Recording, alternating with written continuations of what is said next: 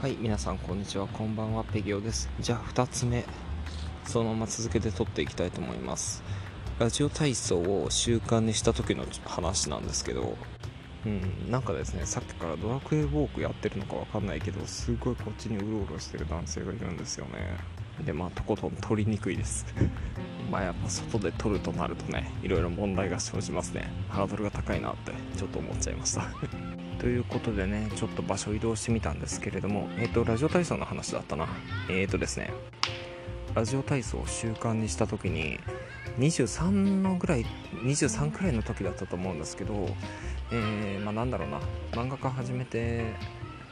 2年くらい経ったぐらいかな。23か4ぐらいだったと思うんですけどその時にちょっとですねまあやっぱり肩こりとかひどいなと思ってまあなんとかしたいなと思ったわけですよ。で何とかする方法ないかなといろいろ探ってたところ、まあ、やっぱ体操がいいよねっていうことになりましてラジオ体操を始めたんですけど24345多分その辺りだったと思うんですがそれでもね全然肩上がらなくて肩上げたらめちゃくちゃ痛いんですよね。初め1回目体操した時。で、まあ、23回こう続けていくうちにちょっとずつよあの軽くなってきてまあ1回ラジオ体操するだけでも体が結構しんどいというか、まあ、息切れするような状態だったんですよ。僕自身そんな太ってるタイプではなかったんですけどやっぱ運動不足は運動不足だったみたいで。うん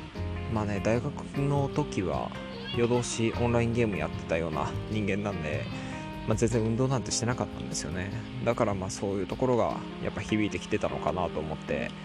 まあ、それから毎日っていうわけじゃないですけど割と頻繁にラジオ体操をするようになってて今も結構習慣化してるんですけどまあ時々止まっちゃう時もあるんですけど、まあ、やってるんですよね。肩こり対策とかまあ運動不足対策っていうことで。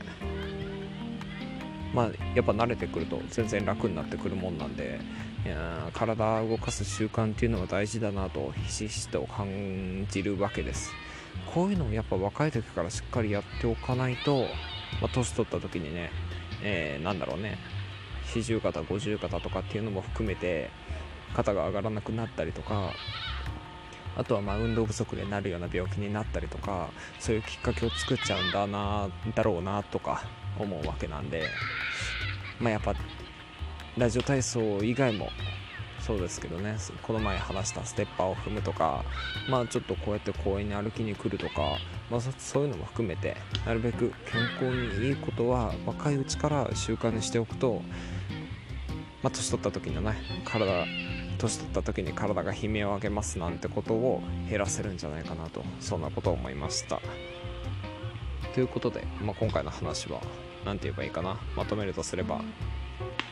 まあ、ラジオ体操なりなんなり何でもいいけど運動をしましょうねっていう話でした。ということでお疲れ様でした。ペギオでした。